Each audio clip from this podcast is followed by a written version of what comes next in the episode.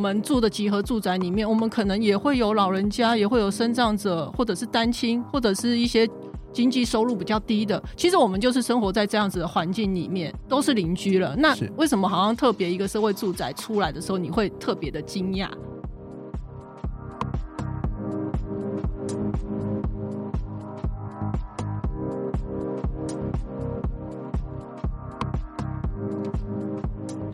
欢迎再次收听建筑家 Podcast，我是博香。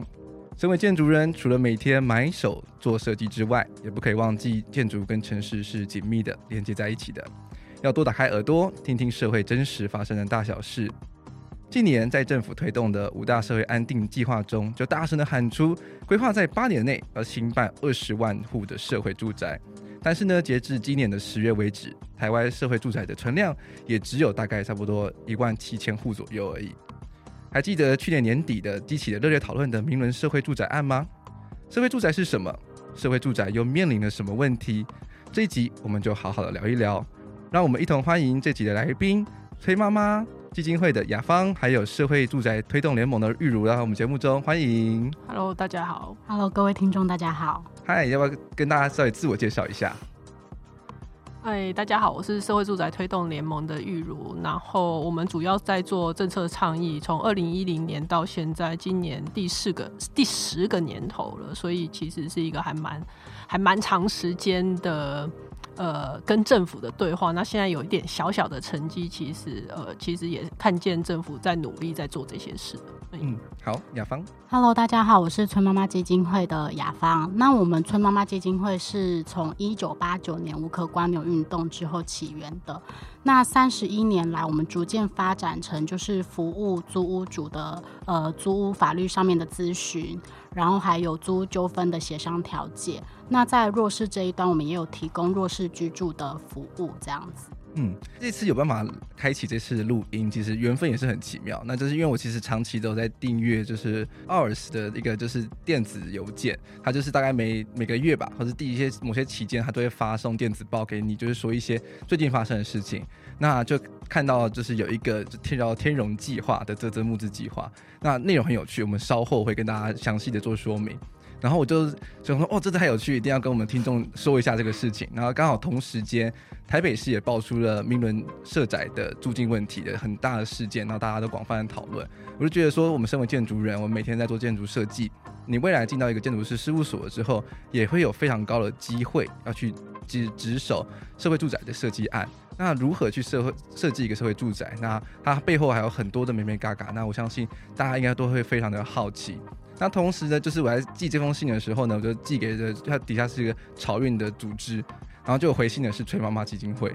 呃，对，因为其实草运是二零一四年时候的一个关于住宅的运动。那那时候其实是崔妈妈基金会、OURS 还有很多个民间团体，大家一起发起，当时候对就是高房价的议题的一个运动。所以其实你寄到就是你联络草运的时候，其实我们也会收到信。对，那因为天龙房屋计划其实也是奥尔斯跟崔妈妈，还有一位台科大的李根在老师合作的计划。那因为计划统一窗口是由崔妈妈基金会对外，所以那时候你就会联络到我。哦，所以其实就是主要是看到信件内信件内容关于什么，然后就会是谁来回复这样。对对对，因为我们经常可能会一起有一些活动或者是计划，那可能每一次活动会负责对外联系的窗口不一样，所以有有的时候你可能会联系到春妈妈基金会，有的时候可能会联系到助盟，然后有的时候可能就会联系到你收到电子报的 OURS 这样子。嗯，但是不管说这么多的组织，其实主要的目标都是一个，其实在台湾的社会去推动住宅正义跟社会住宅。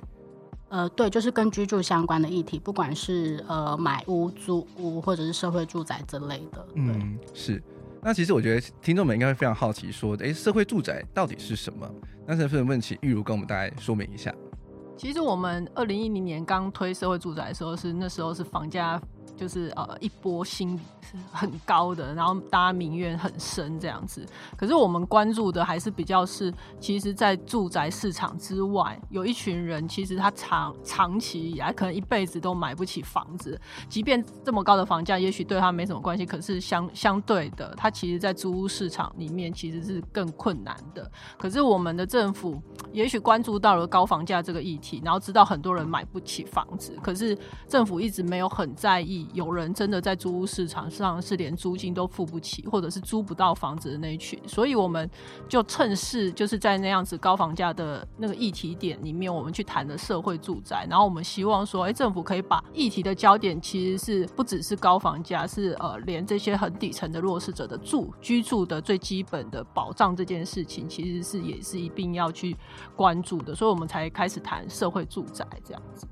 是，那你觉得说为什么政府要大力的去推动这件事情？因为其实，呃，我看到说，其实很多欧洲国家或者是其他的其他亚洲国家，其实陆陆续续也都有在推类似的住宅的形式。对，但但是其实好像每每个国家其实推起来的顺利程度其实都不太一样。那台湾其实，在推动这状况，这个住社会住宅的状况下，其实遇到最大的阻力是什么？我们政府长期以来，他其实会觉得说，哎，住这件事情其实是会回到个人自己的能力。上面就是说，哎，你就应该要好好的工作，然后努力的存钱，那你你就有机会买到房子嘛。嗯。那政府可以做的就是，哎，你买房子的时候，我给你住宅补贴啊，我给你一些补贴，然后让你顺利的到市场上面去找到合适你自己。你可能是买啊，是租啊这样子，可是就会变成是，呃，政府没有把这件事情是公共化的。嗯，他就会觉得说，哎、欸，这这件事情是个人的问题，是，所以我们会觉得说，哎、欸，长期以来，就是尤其是绑在那种所谓意识形态，就是说，哎、欸，有土斯有财嘛，那你对于住这件事情，就是啊，反正你就是呃，就是认真努力存钱，然后你就会就是买到自己的房子这样子，然后政府就是一直他的政策比较是鼓励你往这条路走，可是对于社会住宅比较是只租不售的这件事情，就是。比较是聚焦在说，哎、我怎么样住得到这件事情，其实是政府没有花太多的心思去去想，所以我们开始在谈这件事情，其实很多人也会反对啊，就是说为什么要盖房子给一堆穷人住，是不是要盖贫民窟？或者是怎么样，所以那个的反弹就是说，哎、欸，大家其实对社会住宅那个意识不是那么的清楚，说，哎、欸，这到底到底是什么？是不是真的就是那些最穷的人？嗯、是是是，那其实这是我是下一个想要问的问题，到底社会住宅新建之后的目标是要给谁来住的？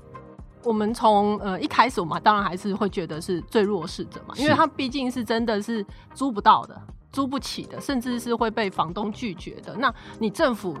你就是必须出来，就是你政府的公共资源，你就是要去照顾这一群人才行。那如果呃连政府都不做的话，其实这群人就是真的是流落街头啊，或者是是你只能去配合市场的时候，哎，那你只好付更多的租金，或者是被房东一直赶来赶去。那这这个其实呃是应该政府要透过社会住宅政策这样去保障他们最基本的居住权益，这个是政府一定要做的。所以。即便这些弱势者很需要我们，当然我们在推这个运动，我们其实也看到另外一群人，就是所谓的那个呃阶段性的弱势，包括青年，就是刚出社会的青年，或者是我们常听到的青年贫穷这件事情。其实我们也会觉得说，哎、这群我们现在的年轻人，因为薪水也不高，其实他们要。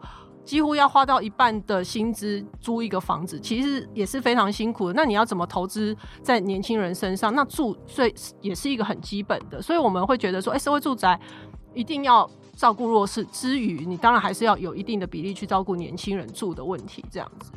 其实刚刚提到的是说，就是很多人会直接把社会住宅跟贫民窟连接在一起。这其实不只是台湾有发生类似的问题。我查一些资料，包包含说像欧洲这么先进的国家，法国他们在早期在推动社会住宅的时候，其实也面临到一样的问题。当你想要把一栋房子，它的目标可能是一些比较社会弱势的人，放在一个高级的区段的时候，其实对于那个区段的人来说，其实就会是一种一种就是。凭什么他们要来我这边住？他们没有花这么多的钱买这块土地，他们凭什么来住这里？那其实就是到回回到台湾来看台湾，就包含像是之前天母、信义区等等的区域，要去新建一个社会住宅的时候，当地的区域里民的反对声音浪都是非常非常的大的，甚至还会就是游街抗议啊，然后就是静坐啊等等的。傻名字，我们也也也在现场，就是看到这些名字，也觉得蛮可怕的。哦，我们居住的环境其实没那么大，没有像国外，其实是一个一个区域一个区域，然后他们的那种市政啊，其实是呃一万户起跳的这种，嗯、所以他们每开发那种社会住宅社区，它的量其实是很很大的，跟我们现在在谈的社会住宅最多几百户这样子的规模相比，其实只是在这一个区里面的一小群的住宅群而已，其实那个规模。真的差很多，不至于变成会是贫民窟那样子的状况，或者是说，呃，我们现在在住的集合住宅里面，我们可能也会有老人家，也会有生障者，或者是单亲，或者是一些经济收入比较低的。其实我们就是生活在这样子的环境里面，其实都是邻居了。那为什么好像特别一个社会住宅出来的时候，你会特别的惊讶，或者是我们可能不愿意面对现实嘛？就是说，哎、欸，其实就是有一群人，他就是需要照顾啊。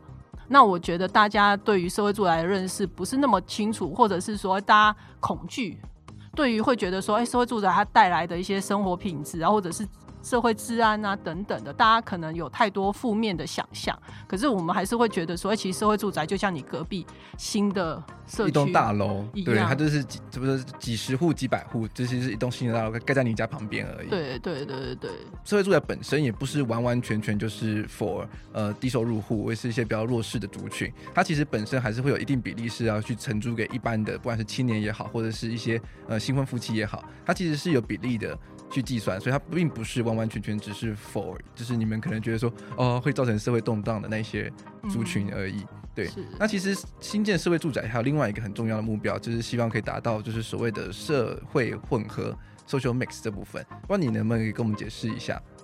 social mix 这个？其实我们现在。每一个社区都是这样的状态，就是其实我们 social mix 比较是在国外他们要谈的议题，是因为他们就像我们刚刚前面讲的，他们一个社会住宅的社区其实就是一个比较大的 block。然后是上万户以上，然后变成是一定的收入水准或者是特定的对象，他就是住在那里，那特别容易标签化。那这是过去的做法。那现在欧美他们就会觉得，哎，这样子的做法其实是不对的。所以他们现在在开发一个或者是更新地区，就是一个地区的更新，他们都是会被要求一定的比例，其实他是要做不同的收入混合，甚至是说，哎，我可能有一部分是出售的住宅，一部分它就是呃。限制你，你一定要做出租，而且是一定租金以下，那就是会去照顾到特定的对象。那是他们会觉得说，哎、欸，现在应该是要有这样子的 mix 是比较对的。那相较于过去，就是全部都大量集中的那种形态，其实是不太适合。那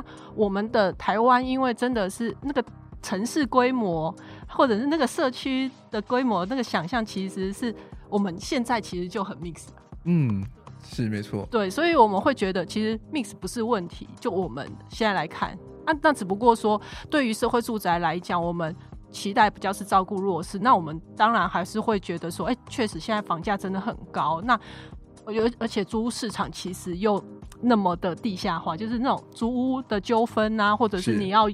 呃比较好运气，你才会遇到好房东啊，这种问题很多。大家对于住的不安全感。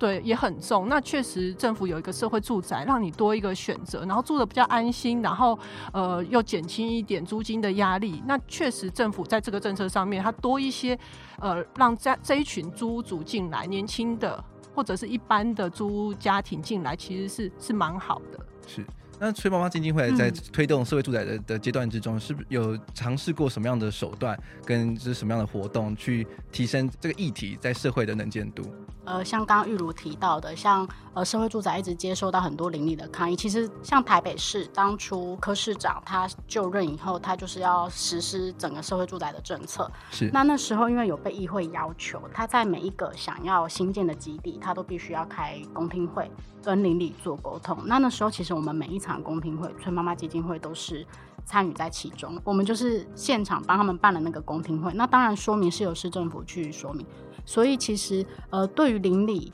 间会有什么样的反应，我们其实这边都是在第一线直接就接收到了。然后，而且那时候其实我们还要逐字搞记录。所以其实我们同事那时候我们还搜集了很多公宅金句，就是记录了原来这个社会大家其实对于社会住宅的误解是。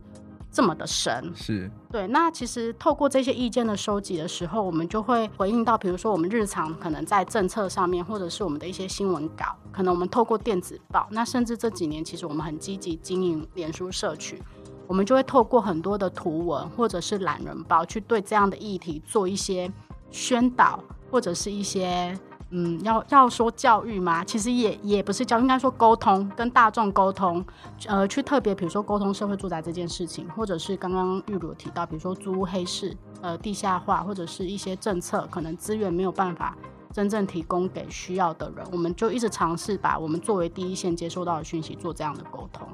我非常好奇，就是听到了什么样的金句？我可以讲，你如果觉得太生气。或者是不适合你再剪掉，比如说，就像有个行政区，他就知道他们附近会盖一个呃社宅，而且其实户数不多。就像玉如刚刚提到，我们其实台湾，特别是在台北市，因为寸土寸金，即便是政政府持有的土地，其实你能够盖的户数就是几百户，甚至小一点的基地只有一百多户。那那个行政区的居民在公听会上听到社会住宅会盖在他们那个里的那那块地上，就说，那他们这样住进来以后。他们都都会是小偷啊！那我们辛辛苦苦做的研究，他们就会偷走。What？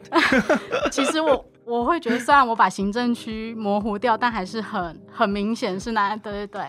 然后像有一个行政区，就是刚刚提到的撒名字。其实我们作为社会倡议的团体，而且从街头起家，我们都不得不佩服现在的民众很会抗议，也比我们还会抗议。那一场就还是里长。呃，时间到了，然后哎，住户居民都没有来，我们还在想说这场该不会大家放弃了吧？没有，原来他们还在就是楼下集合，大家还整队，有没有报数我就不知道，还整队集合上来，上来布条就拉了，排排站好，站得很有次序，然后名字就傻了，二话不说名，他名字而且还是彩色的，还不是那种我们平常你拜拜会看到的金子银子，还是彩色，就就傻了。还有一个行政区的那一场。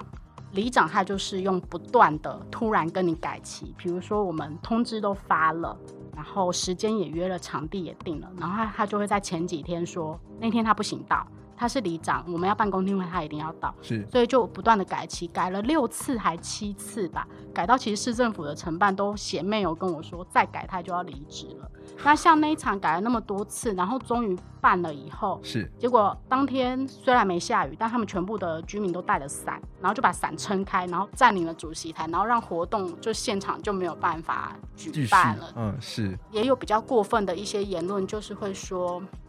哦，有一个很好笑，他就说，呃，买不起房子的年轻人都是蟑螂。然后他就说，他以前很会存钱，他说他三餐都是吃五路五木拉面，所以他才买得起房子。我们现场工作人员还很认真查五木拉面一包到底多少，可以让他存到钱买房子。对，是。还有一个是我们真的觉得蛮过分的，呃，他就是说，呃，如果社宅盖了，住进来的人都会有 HIV，然后他们这些。呃，旁边的李明都会得 HIV。我们那场其实蛮生气，我们很想抢过麦克风说：“请问你每天都跟邻居危险性行为吗？怎么可能他住在你家隔壁，你就会得 HIV 呢？”这是一个就是污名化加另外一个污名化，就是相乘，对对对，其实反正就是标签随便贴。对，其实都是这样子的言论，大部分当然也有少数行政区的少数基地，其实还是有很有正向。像中山区就有一个基地，因为因为这是讲好话，我就可以讲两个行政区。像那个里的里民，他们就其实还蛮欢迎社宅盖在那边，然后他们还说可不可以看社宅盖过来，然后政府的资源带过来，把他们那边活化，因为那边他们其实原本是一个旧的商圈，那其实逐渐没落，那他们也希望，比如说社宅盖了，人流进来了。那商圈活化，看是不是也可以趁机，比如说把一些旧的建筑物做都更啊，然后街区再生这样子，这这也算比较正面，但大部分都是比较负面的。因为中间存在人民对于社会住宅有很大很大的错误资讯跟落差，就会觉得说。凭什么那些人就是可以花少少的钱去租一栋一间房子，然后可以住？可是说实话也没办法住很久啊。他就说，因为我看好像期限也只有三年而已嘛。一般户是三年啊，续约一次是在三年中，就最多六年。对，其实就很短而已，也不是说住一辈子的东西。而且其实真的不是全部都是平民啊，像刚刚提到的 Miss，其实我们超 Miss 的，因为弱势的保障保障趴数只有三十而已，所以你其实有百分之七十。都不是大家想象中的那种，比如说经济弱势或身份弱势。身份弱势也包含说，可能像原住民或者是身障团之类的，也不是单单纯纯是说就是低薪的人，或者是没办法负担租金的人。呃，家庭育有三名未成年子女，都是身份弱势了。状况其实是百百种，所以大家其实要对于社会住宅要有一个更新的观念，就是他们其实。面对的族群其实是很广的，他其实是希望说可以开启一扇友善的大门，让来到都市里面的人有有一个地方可以居住、可以生活、好好的工作。对啊，因为都说先成家后立业，那因为现在就算你不婚不不生，好一个人也算是一个家嘛，你都没有办法成家了，那你要你要求大家能够多立业，取得多大的成功，这其实很难。真的，真的，呃，尤其是现在又又因为都市化的关系，其实很多很多的年轻人都逼不得一定要来到大城市里面工作。那像是像整个台北、新北都塞的这么满，那。当全部人都必须要去面对租租屋的那种黑市，就是啊、可能房东很不友善啊，然后给你一个很很高的房租啊，然后可能又给你很高的押金啊，然后什么都帮你修，房屋物况很差的状况的话，其实如果是政府有更多的资源可以提供给青年来说的话，其实对于青年来说，未来的不管工作或者是状况，都会是一个很好的改善。嗯，对，因为其实现在主要就是因为刚刚玉如开始有提到，长期台湾在居住政策其实都是偏重买屋，是你要靠自己的能力，靠自己的家庭，你一定要买一个属于你自己的房子。其实长期租屋市场这一块的健全是被忽略的，是，比如说大部分的房东不愿意曝光，所以导致很多政府推出的补贴政策，比如说租金补贴。那像这种大家都会说看得到吃不到，或者是像您刚刚提到，比如说可能房房东提供很差，呃，环境很不好的物件，可是它的租金却是可以很高。那因为整个环境如果都是这样的时候，其实就会让不管是青年族群或者是弱势。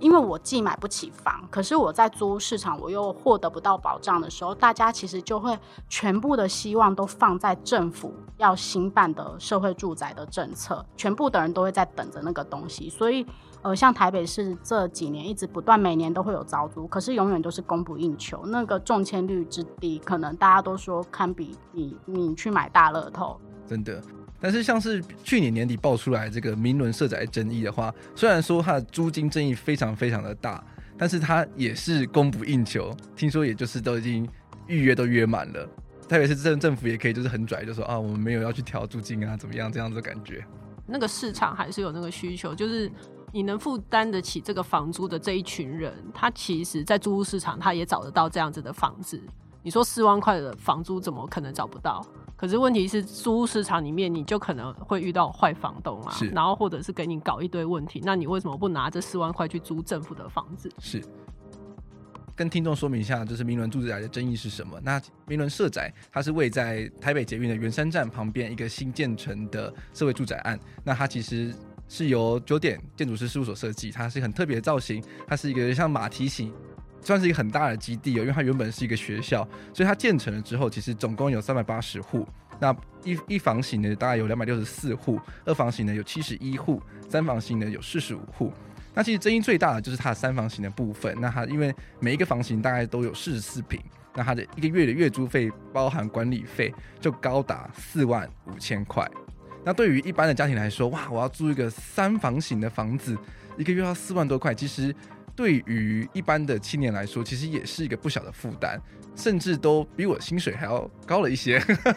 对啊，比我们的薪水都要高。对啊，所以当时候其实就有很多的，不管是议员也好，或者是地方人士，甚至像是你们两个团体在倡议，就是说租金这部分如何计算，应该要公开透明化。那后续就引发说，哎，他们在计算他们租金的时候，就把可能这栋建筑物五十五年的折现率都算得进去，地价税也算得进去。然后房屋税算进去，然后把他们一些新建啊、管理支出啊、修缮等等都算进去，所以就造成说这个整个房子的租金就变成这么一高的数目。那他们当然也会说，哎，我们其实也有提供给弱势族群一些优惠的补贴，但是我看了一下那优惠补贴，其实补贴完了之后还是蛮惊人的。那其实我也很好奇，说就是两两位的这个组织在面对名人社宅这件事情的时候，有什么有什么样的推动跟倡议？住盟这边主要还是会去谈，就是所谓社宅这个租金，你还是要回归到居住者本身的可负担能力啦。就是说，会依着他的所得，然后呃，他能够负担到多少的规格。应该是说，我们现在新建社宅的那个规格，就是有点没有去回应到我们居住者他能够负担到的程度这样子。那这个是我们呃目前期待就是说，哎、欸，市政府它可以检讨的，就是说，哎、欸，它在嗯、呃，它的设计新建、它的成本管控上，就是除了新建，还有后续的营运管理上面，它其实必须去抓一个它它能够呃去支营的一个成本。那确实，你社宅盖出来，它不是只有现在你花的钱，它不是只有新建的成本，那它其实往后可能是五十年、六十年，它的整个长期维护的成本其实都都会被算进来。那这个也是确实是需要的，因为你。不太可能，你后面你没有去计算这个成本，你后面就是不断的靠补贴。那目前我们社宅，也许台北市的社宅只有几处，可是当呃这一两年后，我们台北市的社宅到两万户的时候，其实那个费用、那个钱其实是还蛮可观的。确实，我们支持市政府，他要去预备这件事情，就是那个成本他必须去掌握住。那可是因为这样的成本考量，他回推到了他的那个他的社宅租金上。市政府可能真的是在一开始，他在怎么去设计新建的这个管控上面，他其实是没有做做得很好啦。那目前市政府也是有有在检讨中啦。其实我觉得这部分其实就是。规划跟实际在执行建筑设计的时候，一直有拉扯，就是因为其实我们刚才就有提到了嘛，就是因为很多人对于社宅的可能既定印象就是会可能是主要是给呃比较弱势的人居住，可能会有一些治安问题等等，所以建筑师可能在做社会住宅的设计的时候，其实也会希望说把它设计的好一些，尝试用建筑的设计的手法去打破大家对于那种建筑物是不好的存在的这种既定的想法。但是就是在这样的操作下，可能就会导致它的设计的整个营建成本就会加高一些些。播出时候是一月，那我们录音时候在十二月，所以这几天其实有些新闻就是在指出说啊，因为它的阳台设计也太大，就每一户都有可能到八平左右的阳台等等。那这样子到底合不合理？其实就是值得后续再进一步的去思考。其实，如果以下了一个月雨的台北来说，我个人会觉得八平的阳台 好像有点需要。对，你说衣服没地方晒，对啊，衣服已经晒到没有地方。对，其实那个会回归到就是那个空间，你要把它当做一个什么空间使用？那其实就像刚刚玉茹提到的，就是呃，政府在新建社会住宅的时候，你是用什么样的角度作为出发？你是以呃，新建者、提供者、建商的角度去看这栋建筑物，还是你以居住者、需求者的角度去看这栋建筑？因为你一开始的方向不一样，可能就会导致你后面的结果不一样。是。那因为其实我们本身不是建筑出身的，所以其实当我们在看明伦这件事情的时候，我们其实也很好奇。比如说，对，我可能不想要让它成为一个大家想象中的贫民窟的建筑物，一个好的设计有没有可能？既兼具了美感，然后又管控了成本呢？对，这个其实我们自己也很好奇。建筑人应该有想过这个问题。我一定要花很多很多钱，我才能够盖出一栋嗯很有设计感，然后让大家不会觉得哦，这里是贫民窟的社会住宅吗？因为毕竟我没有接手过社会住宅的设计案，所以我不是那么确定。但是台湾很多的公家案发包的时候，其实并没有写这么的详细。那就可能会导致在后续设计的时候，会有一些超乎原本状况的一些预算发生。那另外一方面就是说，建筑师都稍微比较浪漫一点点，必须承认，建筑师都会比较浪漫一些些。那我们就会觉得说，哎，欧洲或者美国看盖可以盖成这样子，那为什么不可以？对，所以大家就是在设计的执行的时候，其实就会让社会住宅有更多一点的想象。更建成的专案，自己都会看到说会有一些跟平常社区比较不一样的设计在里面去，包含说尝试更多的绿意，就是说可能每个阳台啊、屋顶花园啊等等，甚至说就是把公众的一些使用空间给引入，就它可能原本的一二三层都变变成是一些呃公共空间，就不管说像是什么托育中心啦、啊、呃老老人服务中心啊等等的一些社服单位，有办法去进入到这些空间里面，甚至是说 for 住户也会有更多开阔的。呃，使用的空间，就是我们也想要做一个很好的设计，但是如何在用有限的预算里面是设计出这样子的设计，越好的东西，你后续维护的成本确实也会越高，因为包含像是你每一户都有阳台，跟你屋顶上有小花圃，你你可能会有一个什么挑空的空间，里面有小花圃，那个其实都会是一个维护成本，对，然后你有一个很很美丽的中庭等等，那其实都会是维护成本，所以其实这也是这这种设计。是在做设计的时候，其实很两难的状况，所以我没办法给一个很明确答案，说，哎，到底该怎么做才好？因为其实真的很难啦。所以应该要问政府，你的那个成本底线在哪里？你应该要自己抓得清楚。那变成给建筑师的你的呃要求，你就会觉得说，哎、欸，你的房型、你的平数是，然后公设比是，然后或者是你要使用的材料，然后包括各种的建筑标章，尤其现在一直在谈绿建筑、智慧建筑，其实那个的后续的那个维护成本都非常的高。也许你初期的设置成本还好，可是后面其实就是一再付钱维修那些东西这样。当政府就觉得说，哎、欸，反正我就是每个案子都要达到什么绿建筑、钻石级啊，智慧建筑什么黄金级啊等等的，就是他在把这些标准都拉得很高的时候，确实建筑成本就不会低，然后它后续维护成本就不会低，因为这这是相辅相成的事情。然后我们必须还是要讲啊，社会住宅真的它是一个需要政府透过补贴的政策，是你不可能完全就是。透过租金去回收的，再怎么样，因为你社会住宅还是相对的照顾一定的弱势者，嗯，所以他们的租金是一定要是可负担的，甚至去减轻他们非常多的经济压力。所以这一块的补贴其实是政府跑跑不掉的。是，那这个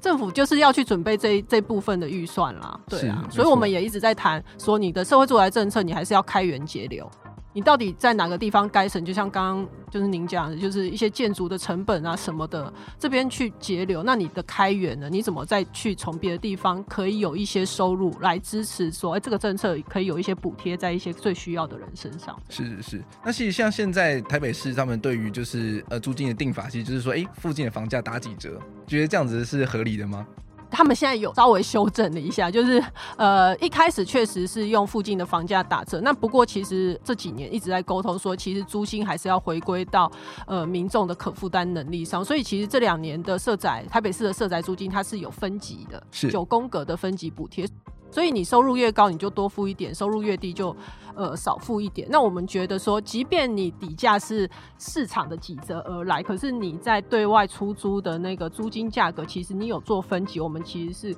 还蛮能够接受的啦。可是我们还是不认同说，哎、其实你社会住宅定价，如果只是单纯的就市场机制几折，那我们还是会觉得这是。一个不不正确的方向，他还是要回归到说，哎、欸，你觉得你你期待社会住宅照顾的这群人，他们可以负担的能力应该到多少？那你的租金价格就应该从那个基础点去去做设计啊。是，那你你你你们在做研究的时候，有没有研究过一些邻近国家或欧美国家，他们对于社会住宅在租金这方面的一些计算方式，大概是怎么样的去做评估？呃，我们是我们主要会参考日本，因为他们确实呃。这样子的制度其实是做的蛮细致的，所以他们会从一个区间，确实他们会有区域别。你也许东京一定肯定比外面的外围区域高一些，对，会高。所以他们会有一个公式，那包括区域也就是一个，然后包括你房屋的屋龄也会是一个系数，是，然后包括你的那个你的收入也会是一个系数，就是说它呃还有你的折旧。就是你等等的，就还有你的那个房屋的平数，也是会是一个系数，所以它是一个公式去计算说，嗯，你的这个租金应该是多少。所以他们其实行政成本蛮高的，因为他们每一年。都在调整，对，都会调整，然后你的租金就会不同，然后他也连带的要去审核你的租金，呃，是你的收入是才会有对应你你要缴的租金，哦，所以每一年都会变，对他们每一年都会变，因为他们还是会觉得说，哎、欸，这是政府的资源嘛，他还是得照顾到最需要的人。那如果你的所得高，你本来就应该多付一些，所以他们在这一块的行政成本上面，其实他们就是。就是这样滑下去，就是做的蛮多的，所以我们也会觉得说，哎、欸，既然日本做得到，为什么我们做不到？我们就是三年一签的，就是签下去的时候就 啊来了，拜拜，我们三年后再见哦，这样子。所以我们不能只是单纯的只考虑市场这个价格而已嘛，你还是要回归到说，哎、欸，人家可以有这么多项目去考量租金是多少，那你也可以多设计一些啊，就会变得大家在论辩这个机制的时候，大家就会觉得说，哎、欸，这样子的租金到底合不合理这样。那另外，其实像是你提到，就是在荷兰的时候，他们有一些社会住宅的话，他们其实是要求建商他们在建一个新的建案的时候，要有固定比例的 percentage，是让它变成是出租户。这样子的事情在台湾有没有有没有机会推动？其实我们现在各项的容积奖励里面有一项是可以做社会住宅的，是。可是它这个不是强制性，是你可以选择的哦。所以通常不会去选到这一项，一项那个那个都不会被选，大家就自动停车嘛，或者是开放空间，空间，所以不会去选社会住宅。那当然也有啦，我们现在在新北市政府里面的一个社会住宅案例，它其实是呃龙奖。分回的，他有龙奖一部分分回给新北市政府做社会住宅，这个是有一一一处的案例这样子。嗯，但是也是希望说未来有更多的建商愿意去做这件事这件事情，或者是政府就把它变成是一个必须要做的事情。我们是期待是觉得是必须要啦。嗯，因为这对于就是让大家更接受社会住宅，应该是会有某种的推力吧，嗯、或者是说就变成是反反推力也不一定。这两位的单位现在在推动一个遮遮幕之计划，其实就希望说可以让这样的资讯更透明、更公开的跟让社社会大众讨论。对，我们最近在一月份的时候，我们其实有一个叫做“天龙房屋”的倡议计划。那它为什么叫天龙房屋呢？其实。我们就是要开一间真正的中介公司，就是大家走过路过你会看到的中介公司，然后门口贴着很贵的广告，你只会经过，但你永远不敢推开那扇门走进去，因为你知道你可能推开进去你会被羞辱的出来。是对，我们其实是真的要开一个中介公司。那其实一开始我们其实也有一点犹豫，就是因为毕竟要开一间门市，我们就必须要去承租店面，那这个其实就会有比较大的成本支出，所以我们也想过是不是我们要透过线上去操作，可是因为。我们很希望，就是呃，透过一个够实体的空间，让大家可以真实的参与跟感受。因为如果只是在网络上的话，可能就会变成现在很多的那种靠北社团，大家可能就上来我抒发我住不好、我买不起、我租不好的这种心声而已。可是那个就只是一种抱怨跟抒发。那我们因为毕竟作为倡议团体，我们会希望除了是一个心声。呃，可以抒发的空间以外，我们还可以透过这个空间去举办一些，比如说讲座课程，呃，可以呃让大家更了解现在的政策，然后以及我们在推动的事情以外，也希望透过这个空间可以把大家把大家凝聚起来，然后有足够的社会声量，我们去跟政府抗议或什么的，会更有效果。崔妈妈从一九八九到现在。那社会住宅推动联盟也从二零一零到现在，其实每一个团体都一直在居住这一块路上不断的倡议。可是如果只有我们出来，那对于政府单位就会可能觉得啊，就是你们这些团体在吵。其实人民好像我们我们没有啊，他们都没有来跟我们吵。他们房屋照样都买的很开心啊。对对对对对对对。那所以我们就要有一个够够实体的空间让大家出来。那我们现在采取的呃这样倡议的手段，就是我们其实陆陆续续都一直在收集大家的各种的。案例纠纷案例也好，你买到很离谱，比如说你用很高价，然后就买了一个你入住一个月就漏水的房子，这类的案例，然后收集起来做成真正的那种售屋广告，到时候会贴在店面。然后店里我们其实目前规划大概至少有十场以上的讲座，那都会针对比如说大家关心的房价的问题、囤房的问题，或者是社会住宅，或者是我们刚刚一直不断提到租屋市场的这几个面向，去办一些讲座或课程。那就是要透过这样的机会跟大家做交流，是没错。那其实后续他们邀请的讲师也非常的精彩可期。他们预期的讲师卡司就包含像是台北市议员邱威杰瓜吉，还有像作家林立青，还有公共电视有话好说主持人陈信聪，然后还有像是邱显智立法委员，还有像是曙光 Tree Light 工作室的季可恩社会工作师等等。讲师来到他们的现场，跟大家谈谈，就是以上刚刚提到的这些议题。其实，如果大家对于像相关的议题有兴趣的话，都非常值得支持一下这个啧啧募资计划，让它可以真的实现。因为我自己看到这个计划的时候，我觉得非常非常好玩，就是诶，一群在倡议就是房价很高的人，然后就是说自己来开一个房屋仲仲介的门市，然后诶，这个这个太好笑了吧。呃，像春妈妈一直在处理租屋纠纷。那虽然我们平常在处理纠纷，可是我们可能实际自己亲身会遇到的机会不多，因为毕竟我们就会很小心。是对。那可是透过找店面的这种过程，我们其实真的是各种的大开眼界。其实这种也也是一种我们跟大众在更贴近。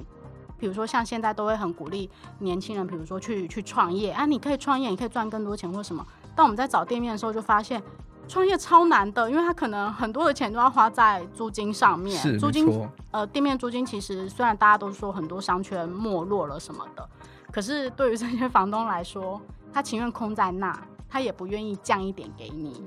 呃，持有店面跟一般持有居住的房子不太一样，因为持有店面的人，他肯定已经有他居住的房子，店面对于他来说是更可以累积财富的。那他们其实的财富都很够，像很多房东他在东区可能十几家店面，甚至更多，整栋楼都是他的。是，他情愿空在那，他也不降价，是因为一旦你降价，他就拖垮了那一区的租金，以及他未来他预期他可以达到的房价，所以他绝对不会降给你。对，他空着他都划算。就觉得这听起来真的就很离谱，但是这确实就是在我们生活当中每天都在发生。那其实我相信各位听众很多都是租屋族群，其实应该跟你朋友之间聊天的时候，应该都或多或少都有听到一些很很扯的房东啦，或者是一些很不可思议的状况啊，就是啊什么住进去了之后发霉啊，或者是壁癌啊等等什么状况，其实应该都有遇过，或者像是什么哦有状况的时候找房东，房东找不到人，然后就房东来跟你催房租的时候，就是哦瞬间就出现了这样子。像其实我自己很喜欢的一句话，在一本书里面，他是说：你想要理想国，你就只能自己慢慢建立。那所以，我们天龙房屋这个计划，其实就有一点这个精神。我们想要邀请大家一起来实现那个呃，大家都在说说到烂的居住正义这样的社会。当然，你的正义可能不等于我们的正义，但有没有可能大家一起来进行这件事情，而不是永远就是好像几个倡议团体自己做就好，然后大家。呃呃，可能可能你对我们想要做的方向可能也不满意，可是你对于政府也不满意。但如果你也可以一起来进行这件事情，我觉得我相信我们应该可以慢慢打造那个更友善的居住环境。是没有错，就现在因为社群网络的关系，所以大家的意见都变得很分散。那其实如果有这样实体的场合，让大家的声音可以汇聚的话，我相信可以传达出更大的力量。那这个计划呢，会在一月三十一号结束。那有一些目标的金额。大家快要拿到年终了嘛，大家快要拿到红包钱了，就是稍微花一点点钱来支持一下这个计划，让这个计划可以真的成真，让我们在路上真的可以看到一间房东公司叫做天龙房屋。对，我们在一月六号会开幕，然后、哦、真的就要开幕了。对，一月六号真的会开幕，我们还会像中介店面一样，真的有一个开幕的仪式，会拜拜，好期待哦。然后二月二月五号的时候会结束营运。其实我们原本也希望开久一点。但因为毕竟募资是用社会大众的捐款来支持我们进行这件事情，我们也不希望把太多的钱真的都花在租金上面。是。那店面的营运是一个手段，邀请大家一起来参与。可是，即便店面关了，我们后续一样会持续在倡议，然后一样会跟进政府的政策，一样会紧盯着整个居住市场。好的，那如果大家对于就是以上的话题有兴趣的话，都可以马上在脸书粉丝专业搜寻“崔妈妈基金会”或者是社会住宅推动联盟等。等，或者潮运啦，或者是 O U 啊等等，其实有非常多的社会团体都在讨论相关的议题，有非常多管道可以让你获取更多的资讯。我希望说，我们这期节目是你一个起点，让你开启一扇大门，让你去对于这个议题，其实就在你身边，应该要更多更多的观众。好，那我们再一次谢谢两位来宾来到我们节目中，谢谢，谢谢，谢谢大家，谢谢大家。好，那我们下周一见，拜拜。